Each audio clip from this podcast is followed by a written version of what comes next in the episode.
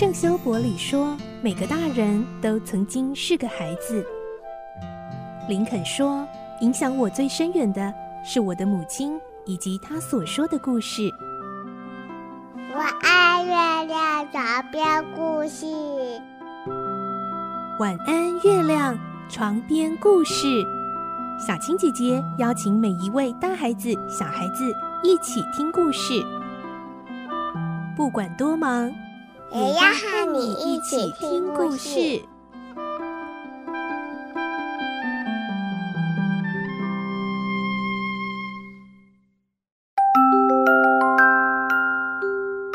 晚安，欢迎你和我们一起听故事。我是小青姐姐，我们继续来听《科学怪人》，今天是二十三集。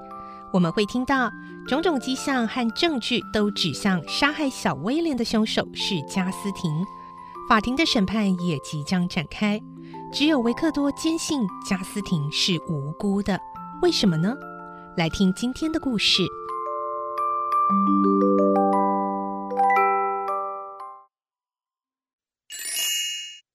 科学怪人》二十三集，凶手捉到了。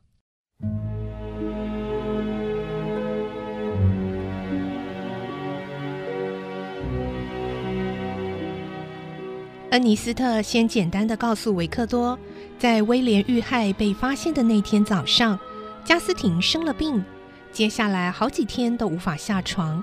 在这段期间，有个佣人偶然在他的一件衣服口袋中发现了威廉那天戴的项链。这个佣人于是叫另一个佣人来看，而这个佣人证实那件衣服正是凶案发生那天傍晚加斯廷外出时所穿的衣服。他们大惊失色之余，立刻去向官府告发。加斯廷很快被捕。在侦讯的过程中，加斯廷对一些问题交代不清、语焉不详，甚至表现出非常令人疑惑的态度，更加深了他的嫌疑。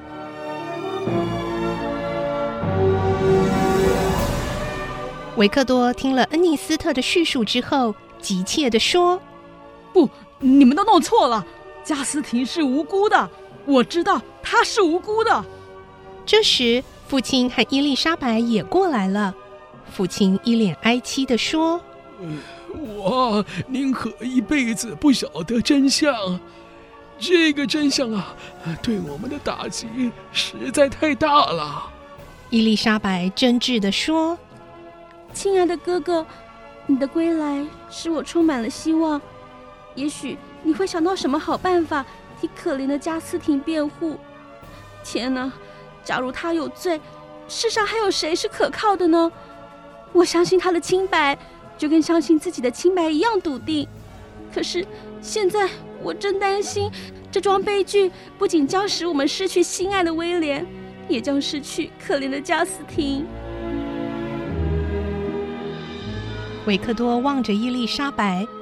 自从上次一别，时间使他改变不少，不但超越了儿时的美丽，那充满感性和智慧的神情，令他看起来更加迷人。维克多安慰他：“我的伊丽莎白，别担心，我确定加斯廷绝对是清白的，一定会有办法证明。”维克多，你是多么仁慈，多么宽厚啊！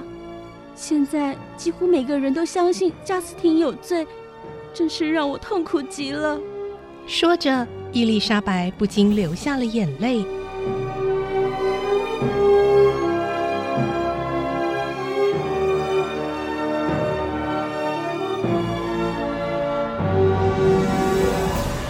一家人在哀伤中挨过几个小时，十一点钟时一起去了法庭。加斯廷的外表看起来很平静，他身穿丧服。年轻动人的脸庞带着肃穆的神情，格外显出高尚的美丽。尽管仇视的眼神毫不留情地射向他，他看起来仍然非常勇敢，充满自信。审判开始，在加斯廷的反方律师陈述过控诉的罪状后，法庭开始传唤证人出庭。好几项对加斯廷不利的证言开始十分诡异地结合起来。有人指证。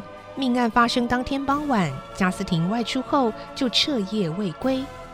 在隔天清晨，距离威廉沉尸不远的地方，被一名在市场做买卖的妇人撞见。妇人问加斯廷在这里做什么，加斯廷当时却神情古怪地做了一个没头没脑的回答。他在当天早上八点左右回到家，有人问起他昨晚在何处过夜，他却回答自己一直在寻找那个孩子，还急切地盘问有没有听说任何关于威廉的事。后来一见到威廉的尸体，贾斯汀立刻陷入疯狂的歇斯底里。好几天无法下床，紧接着就有人在他的衣服口袋中发现了失踪的项链。当伊丽莎白以证人的身份被传唤时，不得不吞吞吐吐地承认，那正是威廉遇害那天外出前，他亲自替威廉戴上的项链。法庭里一阵骚动，大家愤怒地指责加斯廷忘恩负义，可恨至极。他被叫上前去为自己答辩，他隐忍住刚刚审讯过程中流露的惊讶、恐惧和凄凉苦楚，强自镇定地说：“上天知道我是无辜的。”贾斯廷说，命案发生那天傍晚，他在伊丽莎白的允许下，前往距离日内瓦不远的雷恩村找姨妈。晚上九点左右，他从姨妈家回来。经过普兰帕斯附近时，碰到一个邻居，告诉他小威廉失踪了，大家正在附近寻找。他一听大为着急，立刻跟着找人。这点由于加斯廷说的那个邻居这几天正好出城，无法获得证实。加斯廷又说自己找了很久，不知不觉便错过了进入日内瓦通道关闭的时间。不得已，只好在附近一座农庄的谷仓度过一夜。很不幸的，这点也无法得到证实，因为加斯廷说，当他到那儿的时候，农庄黢黑一片，没有烛火。研判农庄主人一家都已经就寝，便不想叫醒他们。所以，尽管农庄主人和加斯廷很熟识，却不能证实他的说辞。他们确实不知道。加斯廷是否来过？他说，由于非常担心小威廉的安危，他几乎彻夜未眠，直到快清晨时才迷迷糊糊地睡了一会儿，但很快的就被鸡鸣叫醒。醒来后，他马上想到小威廉，于是慌慌张张地跳起来继续寻找。在寻找的过程，就算他曾经靠近过小威廉沉尸的地方，其实他也不晓得。而被那名做买卖的妇人询问时，他的态度慌张也是很自然的，因为他才刚经历过一个失眠的夜晚，又一心挂念着小威廉呢。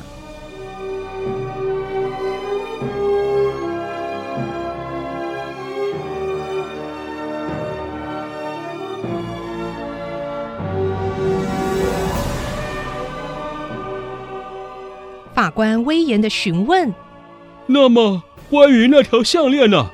你有什么解释？为什么它会在你衣服的口袋里呢？加斯廷说：“我很抱歉，关于这点，我确实没有办法提出很好的解释。我只能说，我真的完全不知道为什么那条项链会在我这里。难道是有人故意放进去的？可是我向来都没有跟人结怨啊。”实在很难想象，为什么有人这么恨我，要这样故意的害我呢？何况那条项链既然如此的名贵，为什么凶手会舍得这么快就把它丢掉呢？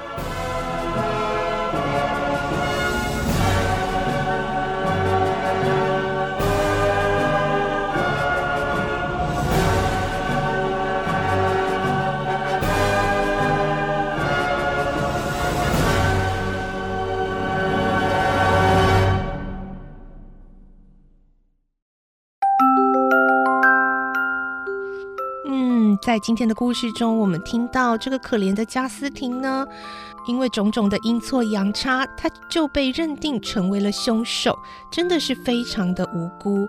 可是，到底真正的凶手会是谁呢？明天我们再继续来听科学怪人的故事喽。我是小青姐姐，祝你有个好梦，晚安，拜拜。小朋友要睡觉了，晚安。